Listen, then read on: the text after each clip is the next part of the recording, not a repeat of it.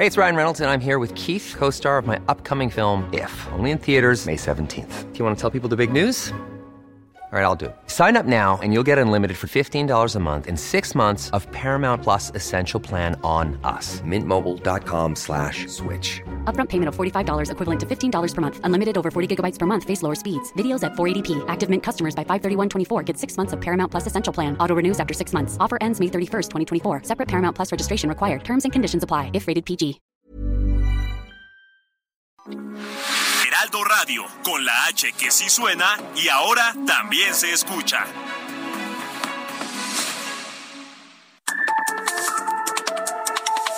De norte a sur, las coordenadas de la información. Con Alejandro Cacho.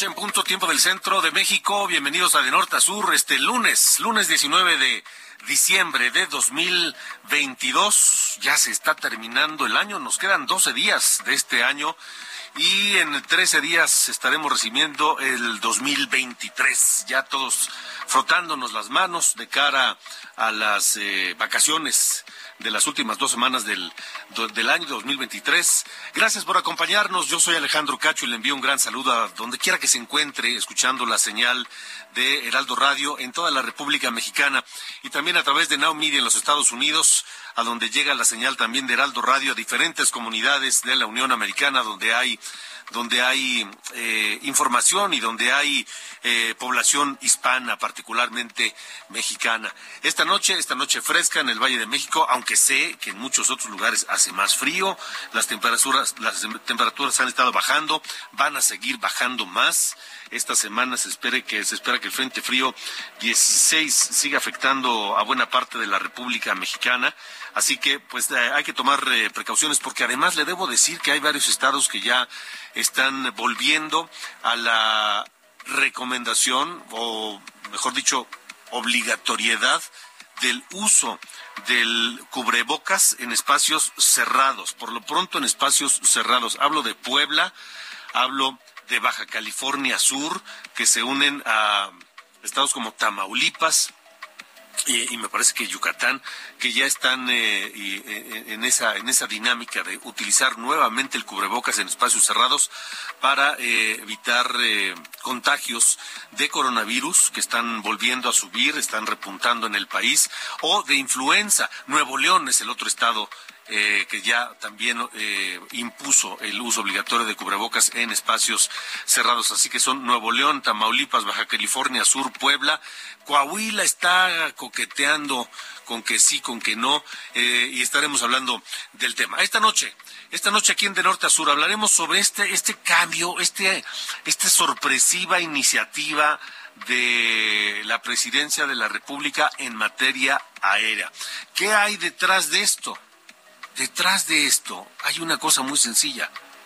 Ante el fracaso del hospital, del aeropuerto Felipe Ángeles, este AIFA, que es uno de los eh, pues obras caprichosas de el presidente López Obrador, ante el fracaso de esa obra, pues este, si no es por las buenas, es por las malas. Si no es por las buenas que se va el tráfico aéreo a ese aeropuerto, será por las malas. El caso es que ahora la presidencia de la República eh, envió una iniciativa a la Cámara de Diputados que habrá de discutirse y votarse para que para cambiar la ley de aeropuertos y de aviación civil eh, y que le permita a las aerolíneas extranjeras vuelos de cabotaje. ¿Qué es eso? ¿Qué es el cabotaje? Mire, es muy sencillo. Por ejemplo, Aeroméxico no puede volar de San Antonio a Washington, por ejemplo, o, a- o de San Antonio a Dallas, o de San Diego a Seattle, o de Miami a Atlanta. Eso no lo puede hacer Aeroméxico porque esos vuelos locales, que, técnicamente se llama cabotaje, los hacen las aerolíneas de Estados Unidos. México hasta hoy es igual. Por ejemplo, no puede, las únicas aerolíneas que pueden volar de Guadalajara a Tijuana son, las nacionales. Póngale el nombre que quiera, Aerobús, Viva Aerobús, eh, Volaris, eh, Aeroméxico, la que sea. O de Campeche a la Ciudad de México. O de, de la Ciudad de México a Veracruz. Solo son aerolíneas mexicanas. Pero con este cambio, el presidente quiere abrir a empresas aerolíneas extranjeras la posibilidad de hacer vuelos locales en México. Y eso va a terminar de destruir la industria aeronáutica civil mexicana. Van a terminar de quebrar las aerolíneas mexicanas que de por sí atraviesan una situación complicada. ¿Y para qué lo está haciendo? Pues para les da, les permite hacer estos vuelos a cambio de que vuelen desde el aeropuerto Felipe Ángeles. Todo para impulsar el aeropuerto fracasado hasta el día de hoy del aeropuerto Felipe Ángeles Capricho Presidencial. Eso es lo que está detrás. Pero además está también el tema de que México no ha recuperado la categoría 1 de la seguridad aérea, con lo cual no puede haber vuelos nuevos de México a Estados Unidos vamos a pensar que de pronto hay una enorme demanda por más vuelos a Los Ángeles. Bueno, no puede haber más, porque no tenemos la categoría 1 de seguridad aérea. Ya expertos en la industria aeronáutica han advertido de los riesgos de esta decisión y estaremos hablando del tema. Pero además, una decisión contradictoria con lo que el propio López Obrador pregona. López Obrador pregona que aquí los mexicanos podemos hacer todo y está en contra de las empresas extranjeras en materia petrolera, por ejemplo, o en generación de energías limpias. Le ha cerrado la puerta a las empresas canadienses, a las empresas de Estados Unidos, a las empresas europeas. Por eso hay una controversia por el, TEMEC, porque dice, no, aquí nada más la CFE, los extranjeros no porque los extranjeros se llevan el dinero de México y no nos aportan nada. Bueno, pues ahora le está abriendo la puerta a los extranjeros de las de las rutas aéreas mexicanas. Estaremos hablando del tema con Pablo Casas, director del Instituto Nacional de Investigaciones Jurídico Aeronáuticas en México. Y otro de los temas que abordaremos esta noche aquí en De Norte a Sur es el de eh, los ataques a la prensa el presidente López Obrador se centra, ahora, ahora resulta que el atentado contra Ciro Gómez Leiva puede ser un intento de atacarlo a él, o sea, a López Obrador, porque pudo haber sido obra de sus adversarios para golpear a su gobierno. O sea, López Obrador tiene la habilidad de voltear todo, absolutamente todo, de modo que parezca que es un ataque hacia él, hacerse la víctima él. Estaremos hablando del tema con Valvina Flores, representante en México de Reporteros Sin Fronteras. Tendremos el reporte de este triple asesinato en la colonia Roma de la Ciudad de México, los hermanos Andrés y Jorge Enrique Tirado Díaz de León, que fueron encontrados asesinados en una casa en la colonia Roma ya hay tres detenidos eh, y estaremos, estaremos actualizándole el reporte. Mañana la Profeco anunció que Ticketmaster ya inició el pago de los eh, mil personas afectadas que no pudieron ingresar al concierto de Bad Bunny. Le tendremos la información porque ahora resulta que no sobrevendieron los boletos, no sobrevendieron las entradas. Cuando eso fue lo primero que dijo Ricardo Sheffield. ¿Ustedes alguna vez han tenido alguna controversia con Ticketmaster y se las han resuelto a su favor? Llámenos y díganos al 55 45 40 89 16 o de cualquiera de los temas que abordaremos esta noche aquí en De Norte a Sur.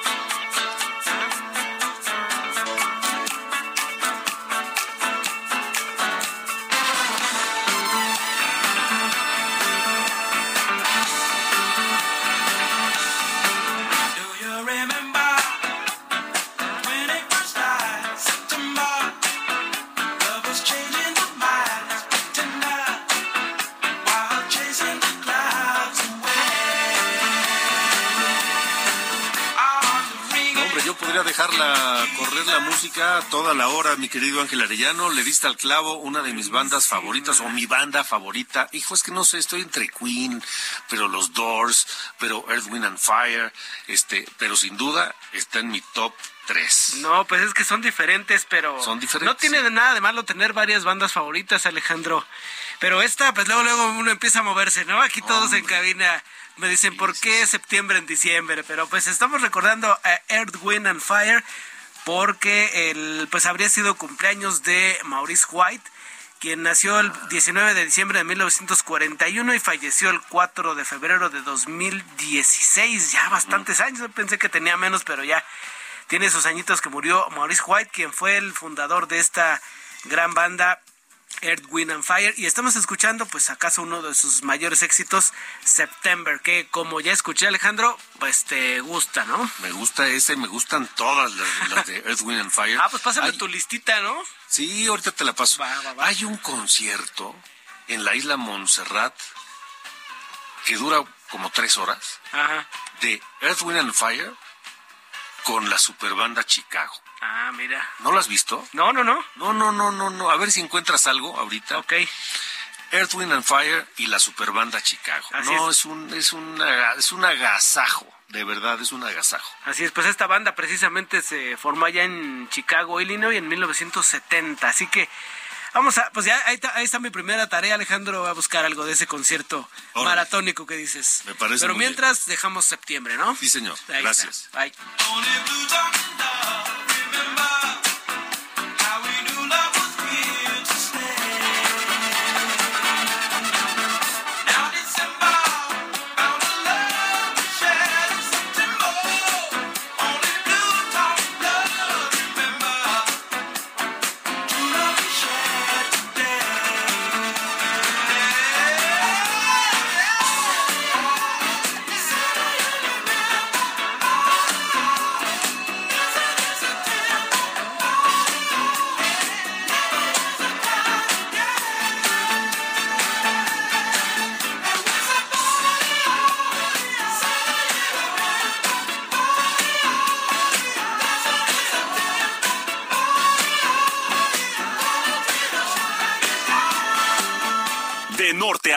Con Alejandro Cacho.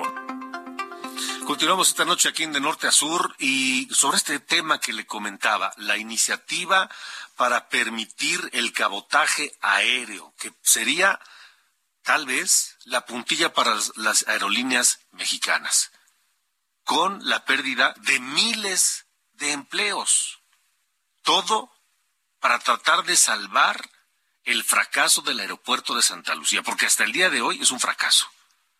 Está con nosotros Pablo Casas, director del Instituto Nacional de Investigaciones Jurídico-Aeronáuticas de México. Eh, Pablo, y el presidente, fiel a su costumbre, pues no escucha, ignora, hace como que no ve y no oye a los que opinan distinto a él, que en este caso son todos los expertos en materia de aeronáutica civil en, en México. Buena noche.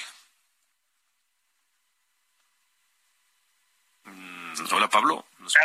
Sí, te escucho, Pablo. Buenas noches. Ah, ya, ya estamos ahí bien. Este, sí, fíjate que es un, una desgracia, ¿no? Lo que está sucediendo. Tal parece que la voluntad es eh, acabar con la aviación aérea nacional. Eh, mira, por ejemplo, eh, finalmente nuestras aerolíneas nacionales pasaron por la época de la pandemia en la que no pudieron volar, tuvieron infinidad de problemas económicos, reestructuras financieras, concursos mercantiles, charters y leven.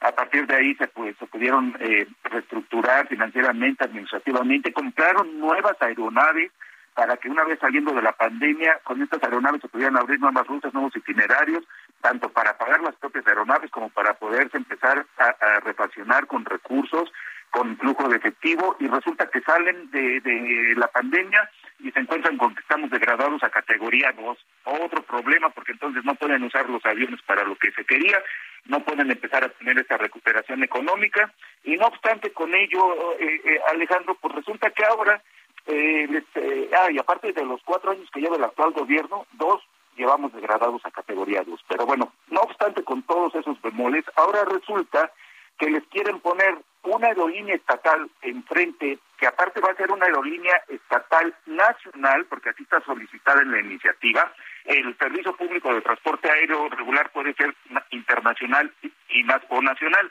Lo están solicitando estrictamente nacional. Entonces va a ser una aerolínea de Estado supeditada a la Sedena que va a tener subsidios, que va a tener infinidad de tecnologías que no van a tener ninguna otra y que va a ser competencia, insisto, en el ámbito nacional.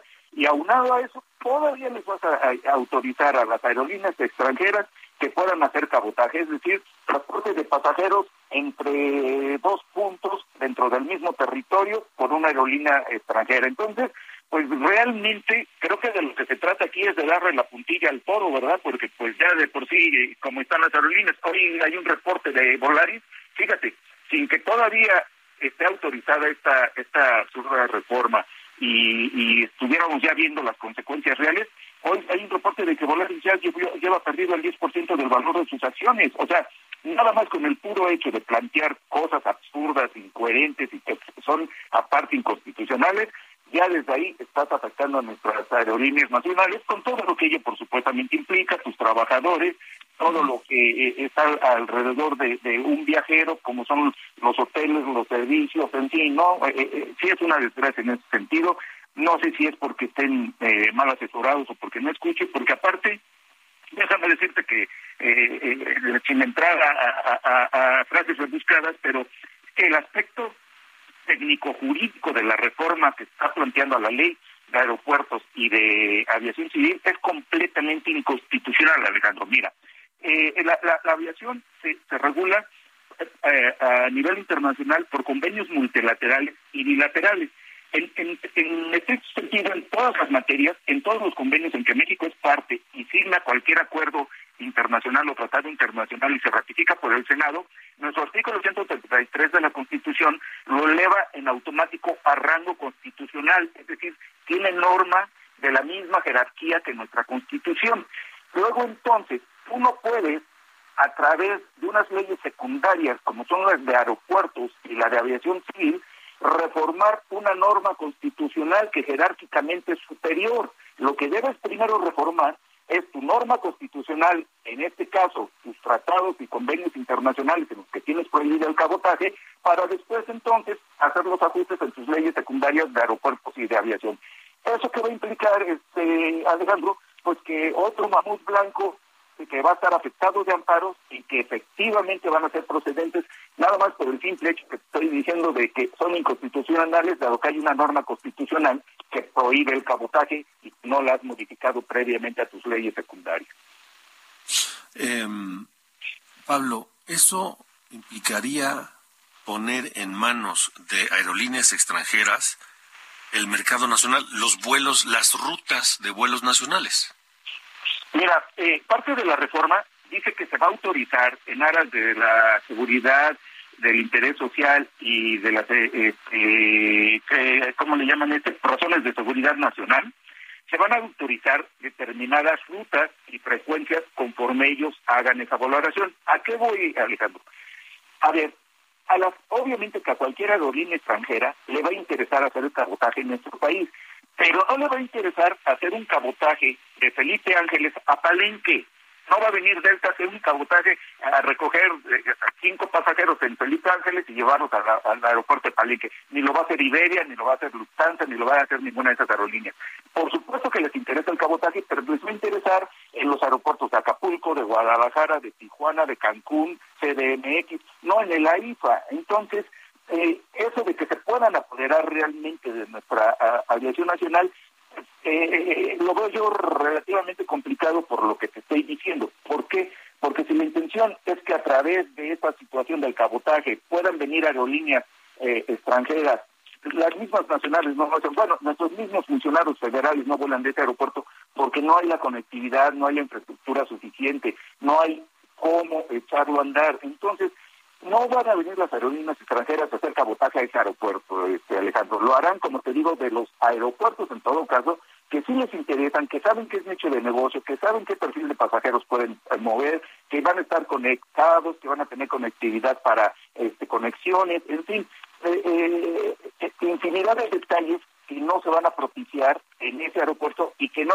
si al día de hoy no les interesa como aeropuerto de destino, pues menos les va a interesar como aeropuertos de cabotaje, eh, si esa es la intención. Y otro, otro detalle aquí importante es que eh, tú podrás mover a las aerolíneas presionándolas, quitando slots en el AICM, abriendo el cabotaje para que muevan operaciones aéreas hacia el AIFA. Solo que al pasajero no lo vas a mover por decreto, Alejandro.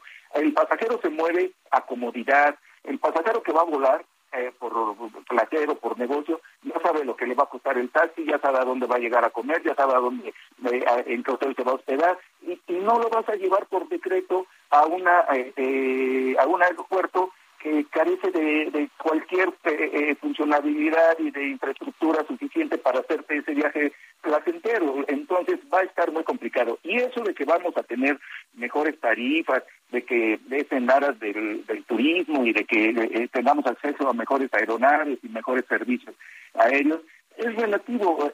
De hecho, la, la, Secretaría de Infraestructura y Comunicaciones y Transportes tiene los fundamentos legales para intervenir en, aquellos casos que consideren que las tarifas son depredadoras y que son abusivas y, cobros exagerados para el pasajero, inclusive establecer eh, junto con la con la Comisión Federal de Competencia Económica eh, limitaciones a las tarifas. Entonces, no es necesario que abras cabotaje para poder eh, este, darnos a los ciudadanos mejores accesos y mejores tarifas. Entonces, esa esa parte pues también yo la veo complicada. Ahora, Mira, es un desafío muy grave que en aras, en, estos momentos que estamos en aras de buscar el regreso a la categoría 1, montados en ese caballo, Alejandro, montados en ese caballo, están haciendo y planteando reformas a la ley de aviación y de aeropuertos que nada tienen que ver con la degradación de eh, la categoría 1 a la categoría 2 que fuimos objeto. Es decir, nada tiene que ver con que autorices cabotaje, nada tiene que ver con que tengas una aerolínea estatal a cargo de la Sedena y nada tiene que ver que autorices empresas de participación estatal mayoritaria para que operen conjuntamente aeropuertos y, aviación. O sea, con ninguna de esas decisiones vamos a recuperar la categoría 1. Claro que no, porque ni siquiera fueron observadas, porque ni siquiera existían, pero montados en ese caballo están metiendo los caprichos de algún personaje de nuestra vida política cuando nada tienen que ver. Entonces, imagínate nada más qué señales estás mandando a la FAA, al, al, concierto internacional, pues que eh, andas perdido, ¿no? andas, ahora que es época de piñata, pues que andas eh, con los ojos tendados. Palos de ciego. Ah, sí, palos de ciego. Pablo, Pablo Casas, te agradezco mucho que nos hayas acompañado hoy. Alejandro, buenas noches, gracias. Hasta luego, buenas noches.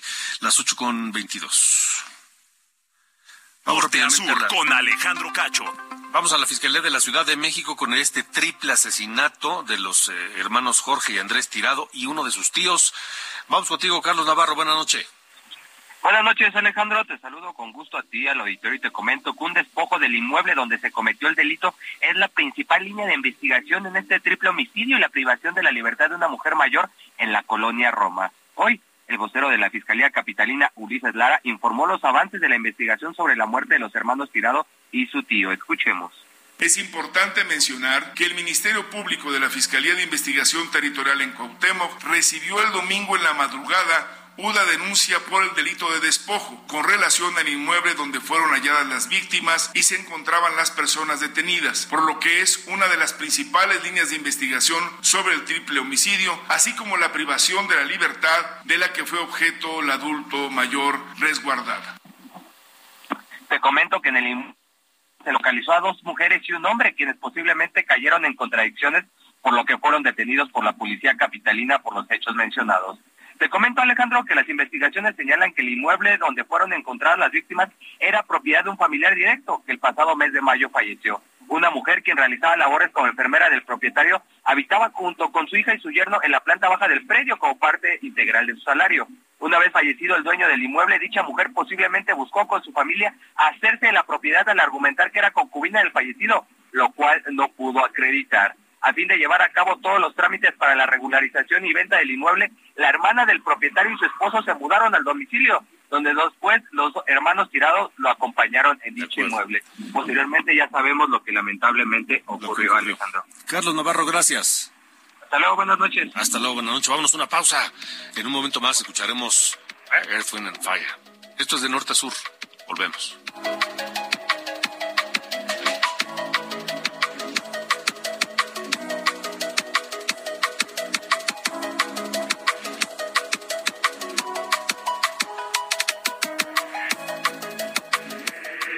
De norte a sur.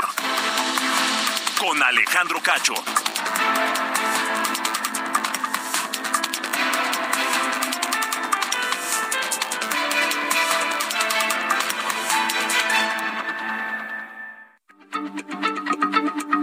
Heraldo Radio, la H se lee, se comparte, se ve y ahora también se escucha.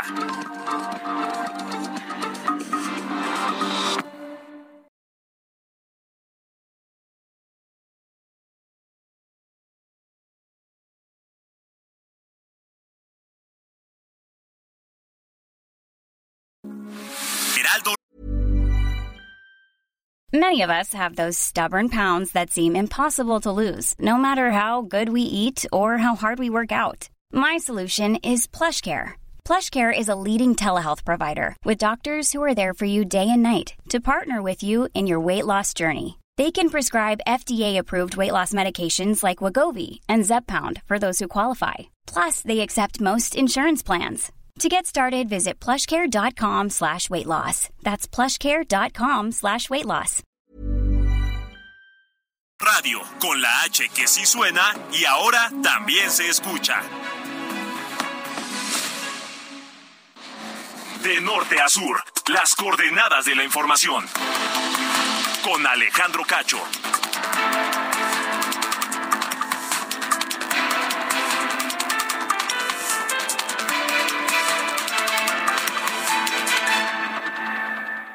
En Ford Andrade La Viga te tenemos una oportunidad exclusiva. Llévate una Ford Expedition Limited 2022 y una Ford Expedition Max 2022, ambas con blindaje nivel 5. Entrega inmediata. Llama al 5521 284071 para más información o visita nuestra agencia en Calzada de la Viga 1880 Mexicalcingo Iztapalapa 09099 Ciudad de México. En la Ciudad de México, gracias a tu contribución, ponemos la tecnología al servicio de la gente. Colocamos 33 mil puntos de Wi-Fi gratuito por toda la ciudad y todas las escuelas públicas y unidades habitacionales cuentan con acceso a Internet. La honestidad da resultados. Aprovecha los descuentos de 8% en enero y 5% en febrero por el pago anual anticipado de tu predial 2023. Realízalo en tesorería, kioscos, bancos y tiendas de autoservicio. Gobierno de la Ciudad de México. Ciudad innovadora y de derechos. ¿Ya sabes qué harás con tu aguinaldo? Gastarlo todo no es una buena opción. Mejor ponlo a trabajar para que te genere buenos rendimientos. En Finsus, te ayudamos a multiplicarlo con una tasa de hasta 13.13% anual. Descarga la app y comienza a invertir desde 100 pesos de forma fácil y segura. GAT nominal de 13.13%, GAT real de 7.49% antes de impuestos, tasa de rendimiento fija anual. Consulta términos y condiciones en www.finsus.mx.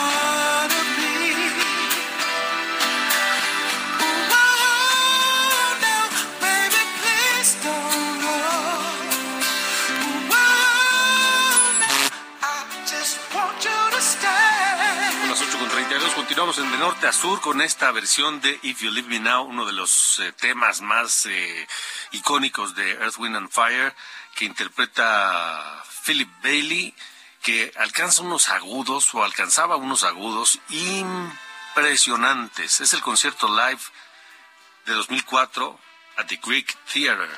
Earth, Wind and Fire, If You Leave Me Now.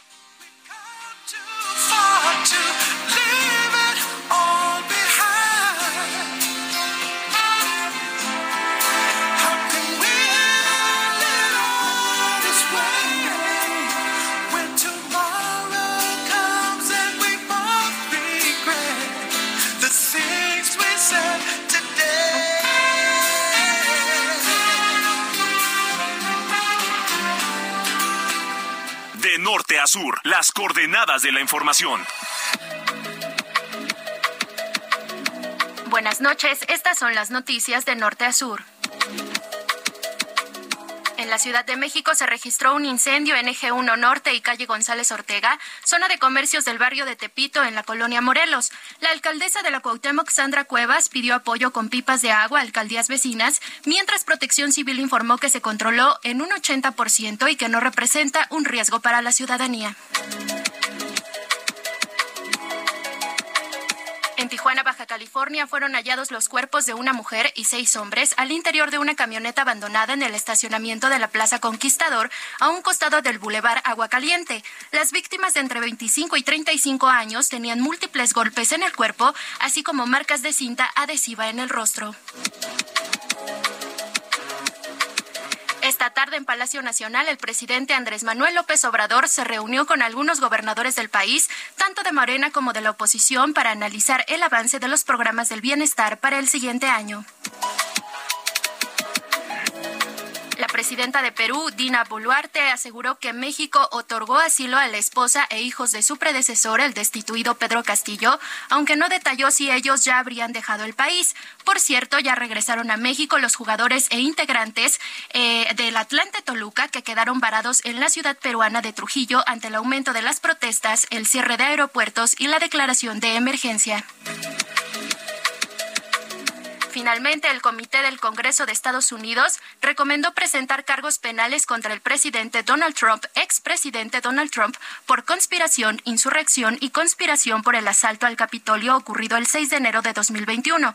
El Departamento de Justicia podrá contar con parte de las pruebas recopiladas por este comité para agregar a la investigación en curso que se tiene en su contra. Yo soy Diana Bautista y estas fueron las noticias de norte a sur.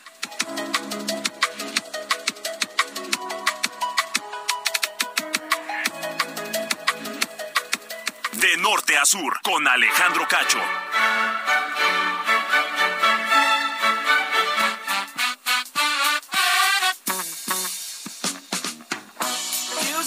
Don Carlos Allende, ¿cómo le va? ¿Cómo dice que le va? Todo muy bien, todo muy bien, señor Cacho. Aquí un poquito mormado, mano. Me agarró una, sí, una, una gripilla ahí medio, medio bizarra, bastante ligera, pero de esas, este, fregaquedito, ¿ya ¿sabes? Ya te escuché. Pero, sí, mano, pero todo bien. Ya me hice prueba, no es nada virulento, este, contagioso. Simplemente es la trágica, este, gripa de, de, de diciembre, ¿no? De, de invierno. Pero bueno, no nos incapacita. ¿Cómo? A ver, a ver. Estamos estamos en el gobierno de primero los pobres. Sí, señor. Entonces, ¿de dónde sacas lo que nos vas a contar? Pues de los datos oficiales, mano. Porque, digo, ya sí, si nos vamos a poner al tema de la, de la crítica, eh, hay que hacerlo con los propios datos del gobierno. Resulta que si nos ponemos a ver los últimos 20 años de la recaudación de impuestos, podemos ver una especie de tendencia o de cambio. Porque eh, ahora parece, bueno, si le parece, ahora los pobres están pagando más impuestos. Vamos a, te voy a pintar más o menos cómo está el asunto. En los últimos 20 años, cuando estábamos en le- los años de Enrique Peña Nieto, por ejemplo, los hogares de clase alta, clase alta, perdón, pagaban el 36, po- no es cierto, no, 36% de los impuestos recaudados. Eso es ahorita con Andrés Manuel, cuando con Peña Nieto eran 46%. O sea, estamos hablando que en un sexenio solamente, poquito menos, hubo 10 puntos porcentuales de caída en el pago de impuestos de, la, de, los, eh, de, los, de los del estrato más alto. Específicamente pagan 6%, 6 puntos porcentuales menos de ISR y 5 puntos menos de IVA. Aquí entonces queda la duda de decir dónde queda, dónde se compensa todo, ¿no? O sea, porque si los más eh, acaudalados están dejando de pagar esa cantidad de dinero, de algún lado tiene que salir. Y sí, es de los más pobres, porque pasaron de pagar el 11% del total de los impuestos con, con el licenciado Peña Nieto a pagar 18% con el buen Andrés. Entonces ahí como que hubo un cambio ¿no? en la estructura de los contribuyentes hacia eh, cargándoles un poquito más la mano a los estratos más bajos. Que eso no necesariamente es algo malo, porque una de las cosas que eh, se, se notan es que están pagando más de ISR. Y eso quiere decir dos cosas, que están ganando más lana, lo cual es sin duda bueno, o, y o que el- la reforma al outsourcing hizo ese ajuste en, la, en los salarios de cotización y que ahora se está, eh, digamos, grabando el impuesto sobre la renta correctamente y no estamos ya metidos en un esquema semi, semiformal de eh, te pago una parte sí por transferencia y lo demás por abajo de la mesa o en efectivo, que era lo que muchos hacían.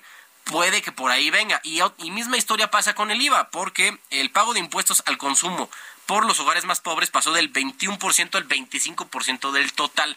Y eso, digo, puede haber muchas explicaciones. Una de las que se pueden llegar a poner es que con las transferencias, con estos eh, programas sociales de transferencia directa, ¿no? Jóvenes construyendo el futuro, la pensión por adultos mayores, por eh, discapacidad y demás, se están yendo a gastar ese dinero en eh, establecimientos formales, ¿no? En, tiendas, eh, bueno, digamos que pagan ese impuesto, pagan el IVA, y em, eso al final, pues es como una especie de, saco dinero de una bolsa para meterlo en la otra, ¿no? Porque al final el dinero de, de los programas sociales sale del presupuesto y ya cuando luego Tiempo después, el gobierno lo recauda, una proporción menor, evidentemente, en eh, impuesto.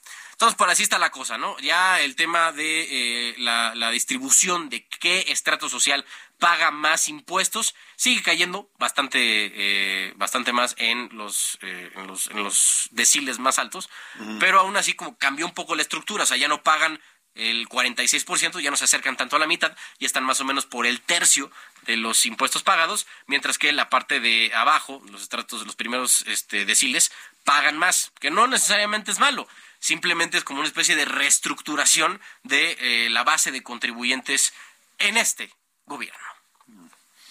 Bueno, entonces ahora por, por concepto de IVA es por lo que están pagando más. Ese es en resumen Sí, digo, eh, es, el, es el impacto más fuerte que se nota en IVA, en ISR también un poquito, lo cual, le digo, apunta a, un, eh, a que ganan más, pero sí, en el IVA se, nota el impacto más fuerte. Correcto, señor, gracias. Fuerte abrazo. Adiós.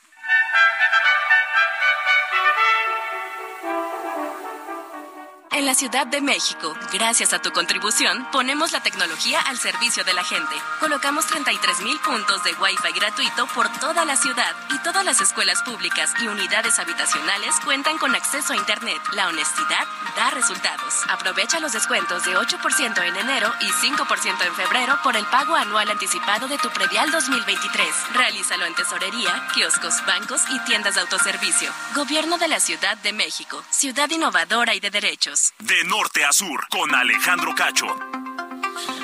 Bueno, continuamos, continuamos con eh, de norte a sur. El presidente López Obrador tardó muy poquitas horas en voltear el tema del atentado contra Ciro Gómez Leiva y, hacerse él la víctima, porque dice que pues eh,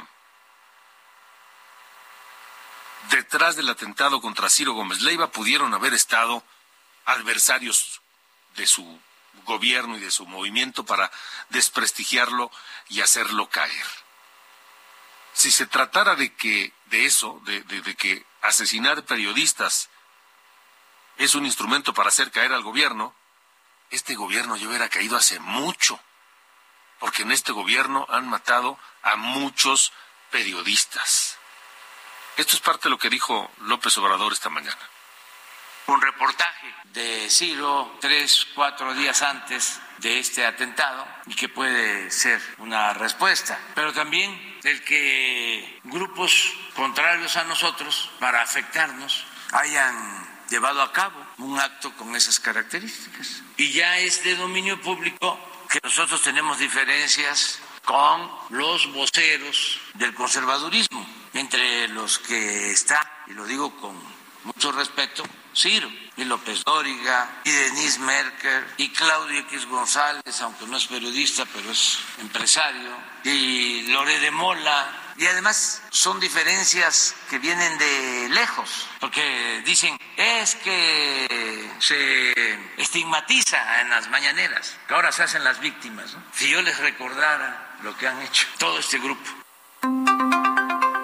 Entonces ahora resulta que el intento de asesinato contra Ciro Gómez Leiva pudo haber sido en realidad el pretexto para golpear a su gobierno, para golpearlo a él. Todo lo que pasa en este país tiene que ver con López Obrador. Y todo lo que ocurre en este país que no sea de su de su de su iniciativa es para atacarlo a él. Esta noche me da gusto saludar a Balbina Flores, representante en México de la organización Reporteros Sin Fronteras. Eh, Balbina, ¿cómo estás? Buenas noches. Hola, ¿qué tal? Buenas noches. ¿Qué opinan ustedes allá en Reporteros Sin Fronteras de esta declaración de López Obrador y de todo lo que ha venido haciendo López Obrador, este enfrentamiento permanente con los periodistas y, la- y los medios mexicanos?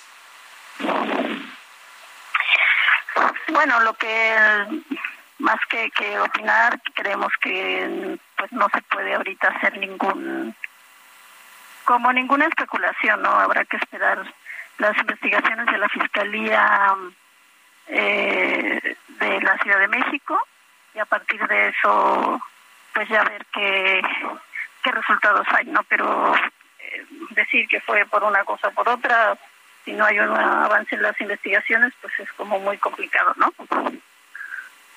Estoy de acuerdo. Es decir, no podemos hacer especulaciones de ninguna índole, pero el propio presidente las hace. Sí, pero digamos, eh, nosotros tendríamos que ser bastante responsables.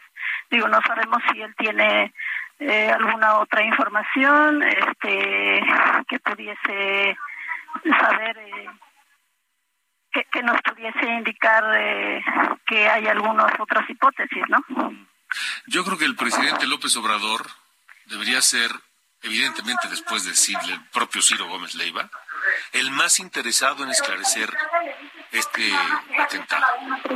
Por, porque no solamente por los que podrían pensar que los autores del atentado tal vez tuvieran algo que ver con el gobierno, o por hacerle un favor al gobierno, o por, o por, o por, o por tratar de golpear al gobierno, o por lo que sea, o por crimen organizado que no tiene nada que ver con el gobierno. Es decir, este caldo de cultivo, este ambiente de violencia, de, de, de, de, agresión contra la prensa, debería tener muy preocupado el presidente y debería ser, insisto, después de Ciro, el más interesado en esclarecer lo que pasó la noche del jueves, Balbina. Sí, desde luego es que se deberían. Sí, hay una preocupación, pero lo que es real es que hasta que se resuelva realmente las investigaciones, se avance y se vea en concreto qué fue lo que pasó en ese momento, pues se podrá tener certeza eh, de- del móvil, de los autores materiales o intelectuales.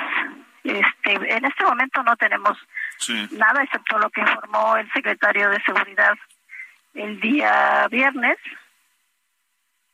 pero no tenemos nada al momento. ¿Confían en que se va a llegar a es- a esclarecer, que se va a conocer realmente qué pasó y quiénes están detrás? Sí, ese, ese me parece que es eh, la responsabilidad ahora la tiene la Fiscalía eh, de la Ciudad de México, que es la que tiene que eh, avanzar lo más rápido en las investigaciones. De acuerdo a eso es como podremos tener certeza de lo que realmente sucedió. No, no tendremos, no tenemos hasta este momento ninguna otra información. El propio Ciro dijo, bueno, no tenemos, no, no, no he tenido amenazas, no, no, ten- no he tenido pleitos con nadie, ¿no? Entonces creo que pues habrá que dejar a las autoridades de la ciudad que investiguen. Correcto, Balbina Flores, gracias por haber estado aquí. Muchas gracias, buenas noches. Hasta luego, buenas noches. Bueno, vamos con el tema de, de, de, de Ticketmaster. Son las 8 con 47. De norte a sur, con Alejandro Cacho. Hola, Noemí Gutiérrez, buenas noches. Pues resulta que siempre no hubo duplicidad de boletos de Ticketmaster, sino que fue una falla electrónica. Te escuchamos, Noemí. Hola, muy buenas noches, Alejandro. Pues sí, como bien comentas, pues de acuerdo a la Procuraduría Federal del Consumidor, pues no se vendieron doble los boletos de este concierto que dio el cantante de reggaetón Bad Bunny. Dijo que ya se inició con el pago a algunos de los 2.000 afectados que no pudieron ingresar a este concierto que se dio en el Estadio Azteca. Fue en la conferencia de prensa matutina ante el presidente Andrés Manuel López Obrador que dijo que de acuerdo a la investigación que han hecho no hubo doble venta de boletos, sino que fue un problema al momento de registrarse electrónicamente los, los boletos. Dijo que hubo una intermitencia en el sistema. También dijo que el reembolso debe ser al 100% del costo del boleto más un 20% de indemnización y él cerró el número de afectados en 2000. También dijo que se le está pidiendo a Ticketmaster que ajuste sus políticas a lo que se está haciendo actualmente en Estados Unidos, Canadá y la Unión Europea. Pues veremos en los próximos conciertos si no se presenta algún otro incidente similar a lo que se vivió en el concierto del Estadio Azteca con Bad Bunny, pero al menos para el titular de Profeco, Ricardo Schifis, no hubo duplicidad de boletos en la venta y además ya se inició con el pago a algunos de los 2.000 afectados, Alejandro. Rápido cambió de opinión el señor Sheffield, qué rápido. O sea, a ver, en las primeras horas posteriores a lo que pasó en el concierto de Bad Bunny, donde miles, dicen que dos mil, hay quien habla de siete mil, que fueron pues estafados. Inmediatamente dijo, hubo duplicidad de boletos, se, sobrevendió el concierto.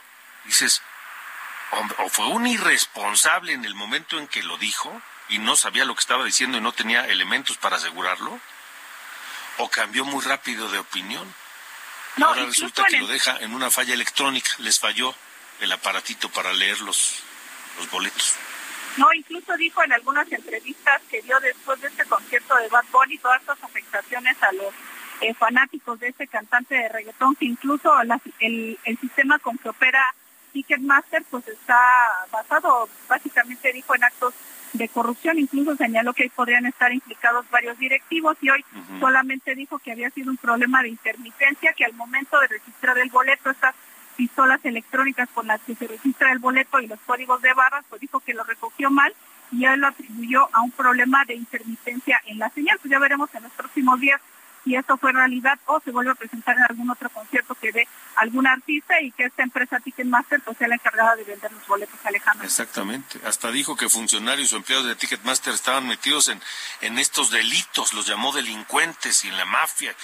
Ah, que el señor Sheffield tan, tan, tan, tan rápido de decir declaraciones y luego, y luego lo deja en una falla electrónica. En fin. Muchas gracias, eh, Elia, por, digo, Noemí, por la información. Buenas noches. Hasta luego, buenas noches. En un momento más voy con Elia Castillo, reportera del Heraldo Media Group, sobre esta, esta, esta, esta, pues, este, propuestas que envió la Comisión Nacional de Derechos Humanos para el Comité Técnico de Evaluación de los aspirantes a consejeros del INE. Gracias por sus comentarios, gracias a, a quienes nos han escrito. Jorge Gursa nos habla del tema de Ticketmaster. Este, es una pesadilla contactar a esta empresa, dice, y nos cuenta una, una historia, dice, yo eh, compré boletos VIP en Ticketmaster para Alejandro Fernández el día que canceló por el COVID en el auditorio, solicité mi reembolso y no quisieron hacerlo porque el concierto lo repondrían y resulta que lo hicieron sin avisar cuando amainó la pandemia y cuando les reclamé que no fui avisado, pues ya les había solicitado mi reembolso. En fin, gracias. Eh, el AIFA no lo usa ni López Obrador. Gracias, eh, dice Manuel Blanco. Gracias, Manuel. Gracias por tu mensaje. Gracias a Gerald. Dice que gusto saludarte. Referente a lo que comentas del AIFA, ha tenido necesidad de comprar boletos y por mucho el TUA es carísimo. Más caro que el Benito Juárez. Bajo esa perspectiva, ¿a quién se le antoja viajar desde el AIFA? Amén de las vías de acceso, que es muy complicado.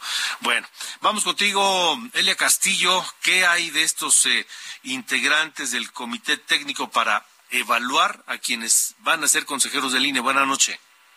Muy buenas noches, Alejandro. Te saludo con mucho gusto a ti al auditorio. Bueno, pues te comento que la presidenta de la Comisión Nacional de Derechos Humanos, Rosario Piedra, designó ya a María del Socorro Puga Luébano y Ernesto Insunza Vera como integrantes del Comité Técnico de Evaluación que se encargará de examinar a los aspirantes a consejeros del Instituto Nacional Electoral e integrar las quintetas para que la Cámara de Diputados elija a, los, a las cuatro personas que ocuparán el cargo de 2023 a 2032. Te comento que a través de un oficio dirigido al presidente de la Junta de Coordinación Política de la Cámara de Diputados y coordinador de la bancada de Morena, Ignacio Mier, la titular de este órgano, tuvo que Puga Luébano e Insunza Vera no solo cumplen con los requisitos de ley, sino adicionalmente con otros más que, dijo, impusieron en esa Comisión Nacional para garantizar la imparcialidad, objetividad e independencia indispensables para el desempeño de sus funciones. Cabe recordar, Alejandro, que el Comité Técnico de Evaluación se integrará en total con siete personas, dos nombradas por la Comisión Nacional de Derechos Humanos, que ya envió los nombres, tres por la Junta de Coordinación eh, Política de la Cámara de Diputados, que aún se desconocen, y dos más por el Instituto Nacional de Transparencia y Acceso a la Información, el INAI, y que aún no envía sus propuestas. El plazo para que estos organismos autónomos envíen sus propuestas a los diputados vence este miércoles 21 de diciembre, Alejandro. Al respecto, en conferencia de prensa, la presidenta de la Comisión de Derechos Humanos del Senado, la panista Kenia López, anunció que los dos perfiles propuestos por Piedra Ibarra son afines a Morena, pro gobierno así dijo, e incondicionales al presidente Andrés Manuel López Obrador. Te comento que de acuerdo a lo que señala el currículum eh, que eh, la Comisión Nacional de Derechos Humanos adjuntó al oficio enviado a la Junta de Coordinación Política, Puga Luébano es actualmente jubilada y ama de casa, con estudios truncos en ciencias de la comunicación en la Universidad Autónoma de Nuevo León y sin experiencia en asuntos electorales. Pues como Además, en todo, ¿no? ocupó 90% de lealtad, 10% de experiencia. Así. Así es la cosa. Además ha ocupado pues diversos cargos administrativos en el IMSS y cuenta una con una certificación de yoga de la risa y otros eh, eh, coach y programación neurolingüística. En tanto, Ellos van a evaluar a los consejeros del INE. Elia Castillo, gracias. Muy buenas noches. Hasta luego, buena noche. Y gracias a ustedes también. Pase buena noche, nos vamos. Ya no tengo tiempo de más. Hasta mañana. Esto fue De Norte a Sur, las coordenadas de la información. Con Alejandro Cacho.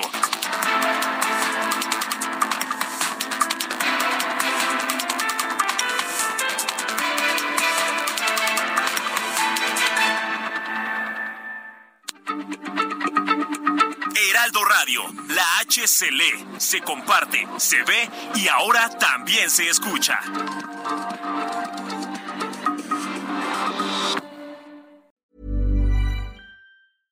Even when we're on a budget, we still deserve nice things. Quince is a place to scoop up stunning high-end goods for 50 to 80% less than similar brands. They have buttery soft cashmere sweaters starting at $50, luxurious Italian leather bags, and so much more. Plus, Quince only works with factories that use safe, ethical, and responsible manufacturing. Get the high-end goods you'll love without the high price tag with Quince. Go to quince.com slash style for free shipping and 365-day returns.